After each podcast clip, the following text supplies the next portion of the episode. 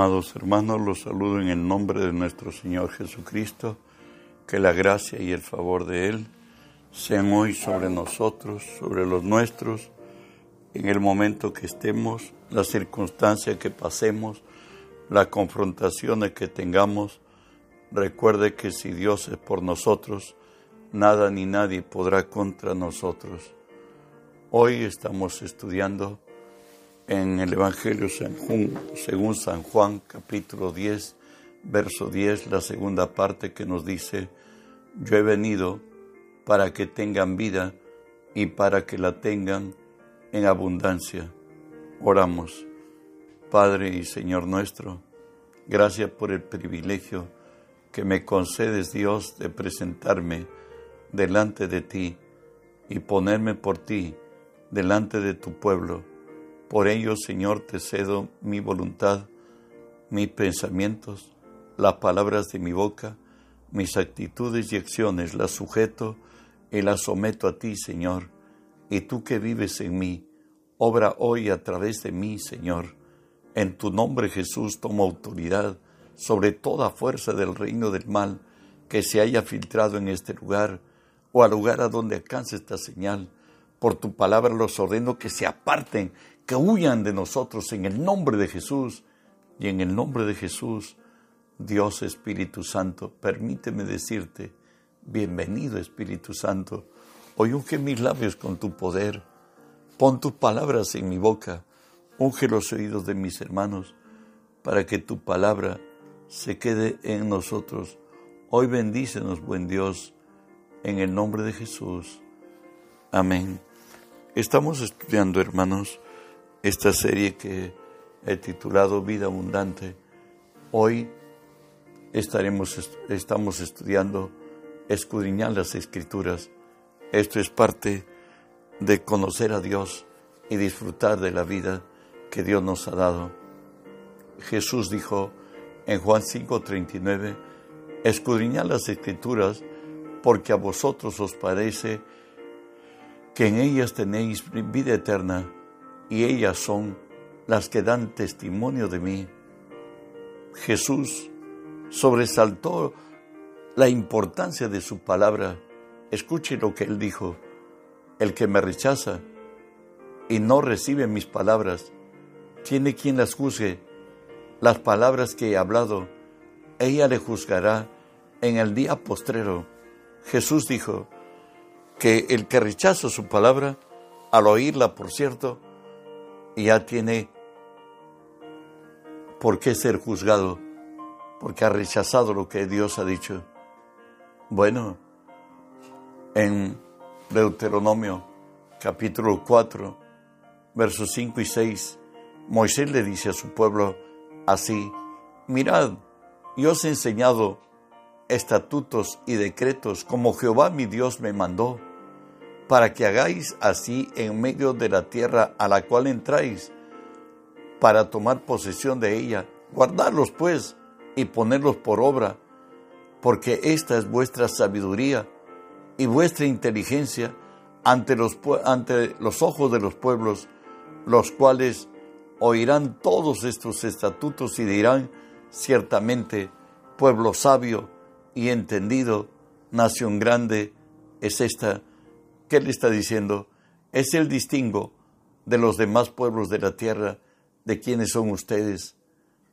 Nehemías también recalca nuevamente el que restauró los muros de Jerusalén, le dice así a su pueblo, y sobre este monte de Sinaí descendiste, hablaste con ellos desde el cielo y les diste juicios rectos, leyes verdaderas, estatutos y mandamientos buenos, bueno, por lo que ella contiene. Isaías diría, Jehová, tú eres mi Dios, te exaltaré, alabaré tu nombre, porque has, has hecho maravillas, tus consejos antiguos son verdad y firmeza. El salmista añade más acerca del conocer la palabra de Dios, Él le dice a su Señor y al nuestro, cuán grandes son tus obras, oh Jehová, Muy profundos son tus pensamientos. El hombre necio no sabe y el insensato no entiende esto. En realidad, la palabra de Dios, ya viéndolo a través del Nuevo Testamento, es solamente para aquellos que hoy, por gracia de Dios, somos sus hijos. Lo hemos recibido a Cristo como Señor y Salvador en el tiempo de Amán, de, del rey Azuero, donde Amán pidió que Israel fuera exterminado. Por esta razón dijo acerca del conocimiento de la palabra, escuche, y dijo Amán al rey Azuero, hay un pueblo esparcido y distribuido entre los pueblos y en todas las provincias de tu reino está diciendo Amán al rey, y sus leyes son diferentes de las de todo pueblo, y no guardan las leyes del rey, y al rey nada le beneficia dejarlos vivir. ¿Sabes? Nosotros caminamos por fe. Es una contracultura. Hemos determinado creerle a Dios y caminar en sus caminos. Y gracias a Dios, la misma palabra nos va a decir, el ocuparnos de la carne es muerte, mas el ocuparnos del Espíritu es vida y paz. Debemos obedecer en todo a las autoridades, a lo que hay delante de nosotros, pero hasta que esto no contraponga a lo establecido por Dios. Bueno, pues Isaías nos dice acerca del pensamiento de Dios para su pueblo, así será mi palabra que sale de mi boca, no volverá a mí vacía, sino que hará lo que yo quiero y será prosperada en aquello para la cual la envié. Las palabras de Dios, si hay un corazón que, que lo recepciona, le cree, verá cumplida la manifestación de lo que Dios ha dicho. ¿Sabe qué? Esta palabra, para entenderla, tenemos que pedir espíritu de sabiduría y de revelación. Nos dice primera de Corintios 2, 14 y 15, porque el hombre natural no percibe las cosas que son del Espíritu de Dios, porque para él son locura, no las puede entender, porque se han de discernir espiritualmente. En cambio, el espiritual juzga todas las cosas, pero él no es juzgado por nadie.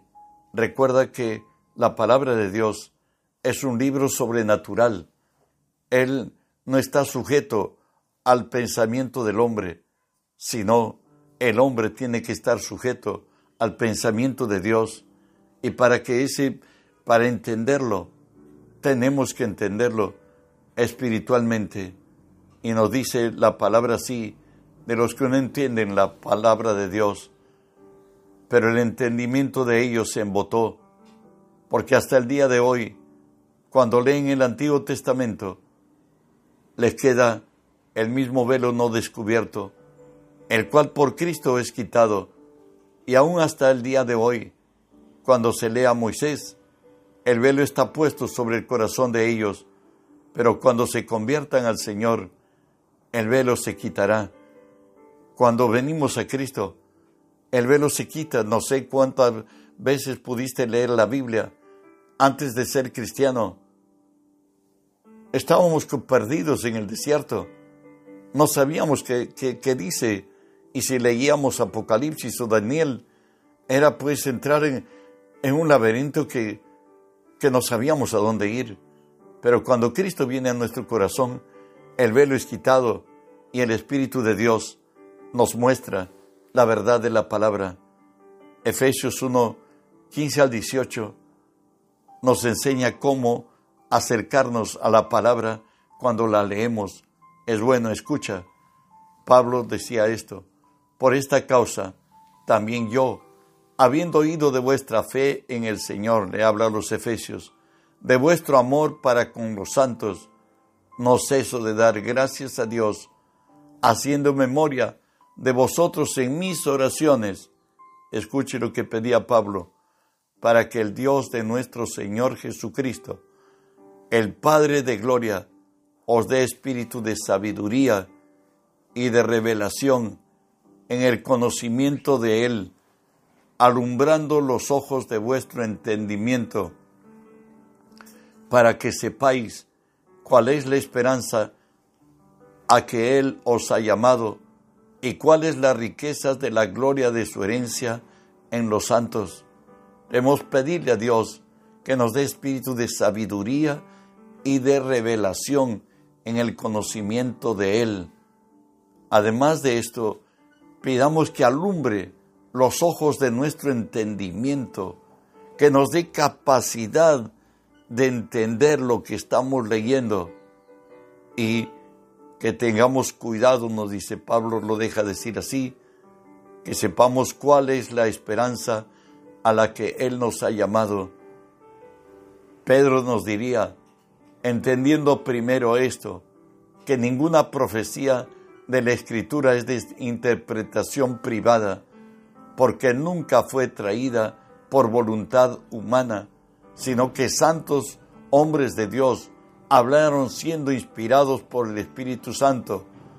Jesús añadió a esto, acerca del Espíritu Santo, dijo, mas el consolador, el Espíritu Santo, a quien el Padre enviará en mi nombre, Él os enseñará, enseñará todas las cosas y os recordará todo lo que yo os he dicho.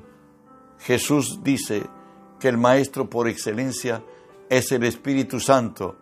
Y Juan lo recalca y nos dice así, pero la unción que de vosotros recibisteis de Él permanece en vosotros y no tenéis necesidad de que nadie os enseñe, así como la unción misma os enseña todas las cosas y es verdadera y no es mentira, según ella os ha enseñado permanecer en Él. El Maestro por excelencia es el Espíritu Santo. Debes pedirle a Él cada vez que abras la Biblia que Él, el Maestro Celestial, te guía a toda verdad y que te enseñe. Pedro dijo que no es de interpretación privada, sino que santos hombres de Dios hablaron inspirados por el Espíritu Santo. La preocupación de Pablo por la iglesia, en este caso de Colosas, a las Colosas, él dice así, por lo cual también nosotros, desde el día que oímos, lo oímos, no cesamos de orar por vosotros y de pedir que seáis llenos del conocimiento de su voluntad. Escucha bien, en toda sabiduría e inteligencia espiritual vuelvo a leerlo, en toda sabiduría e inteligencia espiritual, para que andéis como es digno del Señor, agradándole en todo y llevando fruto en toda buena obra y creciendo en el conocimiento de Dios. La Biblia es nuestro mapa, la Biblia es nuestro guía.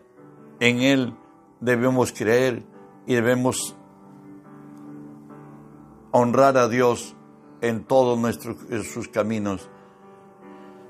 Nos dice la palabra, el salmista envió su palabra, los sanó y los libró de esa ruina. Hoy tenemos al centurión que ha ido a Jesús a visitarle para decirle que sanara a su criado, que fuera a su casa y lo sanara al criado. Y la respuesta de Jesús la tenemos aquí y todos los incidentes que se dieron en esta finalmente fe gloriosa del, del centurión romano, donde Jesús lo alabó. Escuche, Jesús le dijo, yo iré y le sanaré. Respondió el centurión y dijo, Señor, no soy digno de que entres bajo mi techo, solamente di la palabra y mi criado saneará porque también yo soy hombre bajo autoridad y tengo bajo mis órdenes soldados, y digo a este, ve y va, y al otro, ven y viene, y a mi siervo, haz esto, y lo hace. Al oír Jesús se maravilló y dijo a los que le seguían, de cierto os digo, que ni aun en Israel he hallado tanta fe, os digo que vendrán muchos del oriente y del occidente, y se sentarán con Abraham, Isaac y Jacob en el reino de los cielos, mas los hijos del reino serán echados en las tinieblas de afuera. Allí será lloro y crujir de dientes. Entonces Jesús dijo al centurión, Ve, y como creíste, te será hecho. Y su criado fue sanado en aquella misma hora. Este hombre que era pagano, pero que entendió que Jesús es el Mesías y que podía sanarle a su criado, él fue. Pero al ver tanta gloria y poder en la boca de Jesús, en sus palabras, finalmente le dice, no soy digno que vayas bajo mi techo, tan solamente di la palabra y bastará para sanarse.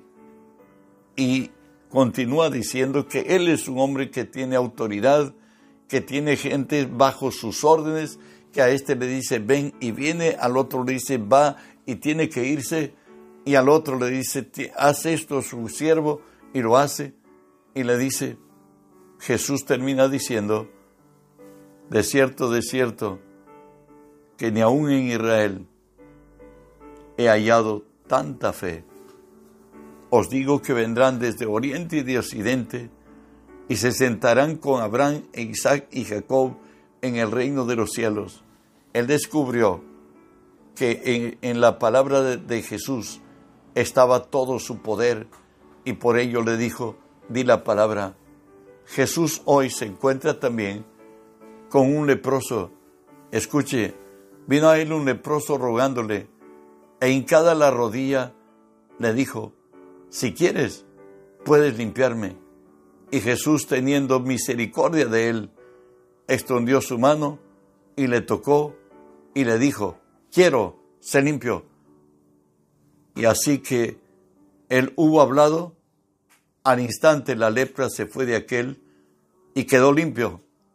Él dio la palabra y la lepra se fue para siempre. También en Lucas 8 nos dice, aconteció un día en que entró en una barca con sus discípulos y les dijo, pasemos al otro lado. Y partiendo, pero mientras navegaban, él se durmió y se desencadenó una tempestad de viento en el lago y se anegaban y peligraban y vinieron a él y le despertaron diciendo, Maestro, Maestro, que perecemos. Despertando él, reprendió al viento y a las olas y cesaron y se hizo bonanza y le dijo, ¿dónde está vuestra fe? Y atemorizados se maravillaban y se decían unos a otros, ¿quién es este que aún los vientos y las aguas manda y le obedecen? Bueno, pues Él es Jesús, el poder de Él está en su palabra y Él declaró su palabra y se aquietó el mar y los vientos dejaron de azotar la, mar y hacer que anegarse la barca.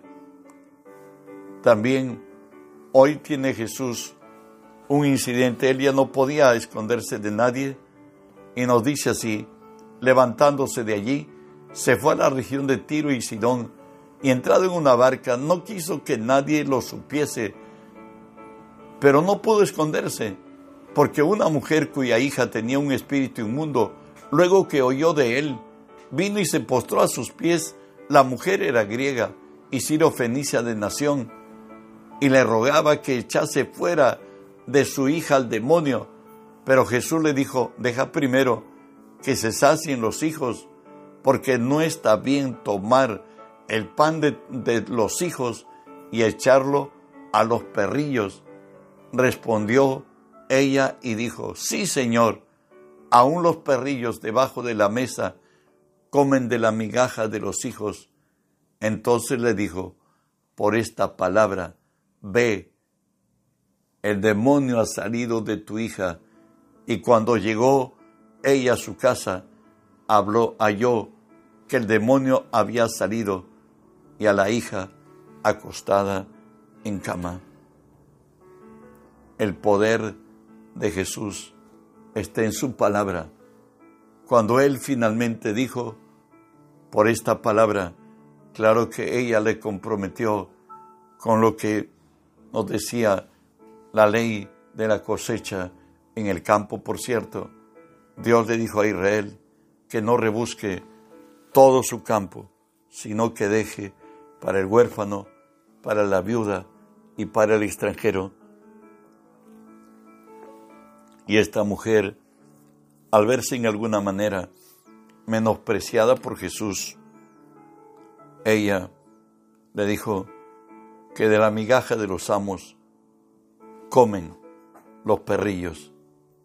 Y Jesús le dice, es mi palabra, por esta palabra, ve, tu hija está sana. Cuando llegó, el demonio se había ido de su hija y estaba sana. Sabes, Jesús dice, las palabras que yo he hablado son espíritu y son vida. En Juan 6:63 lo encontramos ahí. Marcos 4, Mateo 4:4. Recuerden que después de los 40 días de ayunar, bueno, pues Satanás vino, él tuvo hambre y vino y le dijo, si tú eres el Hijo del Hombre, de Dios, di que estas piedras se conviertan en pan. Pero la palabra Jesús responde, él respondió y dijo, escrito está, no solo de pan vivirá el hombre, sino de toda palabra que sale de la boca de Dios. ¿Me estás oyendo? Entonces nos dice la palabra que la palabra de Dios es solución a los problemas, a los conflictos de la vida humana. Pablo entendió eso, de lo que llevaba a los romanos, ejemplo. Romanos 15, 29 le dice, y yo sé cuando vaya a vosotros, llegaré con la abundancia de la bendición del Evangelio de Cristo. Es una palabra de salvación, palabra de liberación, de paz, de tranquilidad, de prosperidad, de bienestar. Lo que tú creas en tu corazón, eso es lo que eres. En Efesios también le dice Pablo, a mí, que soy el mejor y el más pequeño de todos los santos, me fue dada esta gracia de anunciar entre los gentiles el Evangelio de las inescrutables riquezas de Cristo. Bueno, Pablo llama que lo que llevaba es bendición. Y Juan, Juan el Bautista nos dice, nada puede recibir el hombre si no le fuere dado de los cielos.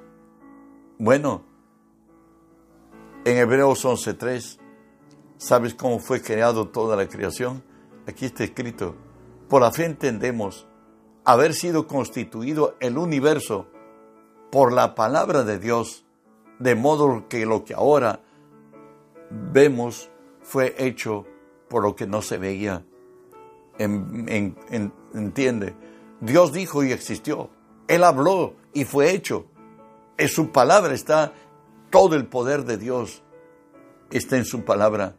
Y de ahí que nos dice Santiago, el hermano del Señor, dice así, Él de su voluntad nos hizo nacer por la palabra de verdad, para que seamos primicias de sus criaturas. Pues esto, por esto, mis amados hermanos, todo hombre sea tardo en oír, tardo en hablar, tardo para irarse, porque en la ira del hombre no obra la justicia de Dios, por lo cual desechando toda inmundicia, abundancia de malicia, recibid con mansedumbre la palabra implantada, la cual puede salvar vuestras almas. Debemos sembrar en nuestro espíritu, en nuestra alma, la palabra de Dios. Recuerde que en, en Él vivimos, en Él nos movemos y somos. Y de ahí que nos dice Proverbios 4, 20 al 22, que con ello termino, Hijo mío, está atento a mis palabras, inclina tu oído a mis razones, no se aparten de tus ojos, guárdalas en medio de tu corazón, porque son vida los que lo hayan y medicina a todo su cuerpo. Espero que valores la palabra de Dios y que este mensaje, esta enseñanza, lo extiendas a quienes hoy esperan en Dios y a quienes está predestinado esta gracia. Reenvía la palabra de Dios a otros. En el nombre de Jesús.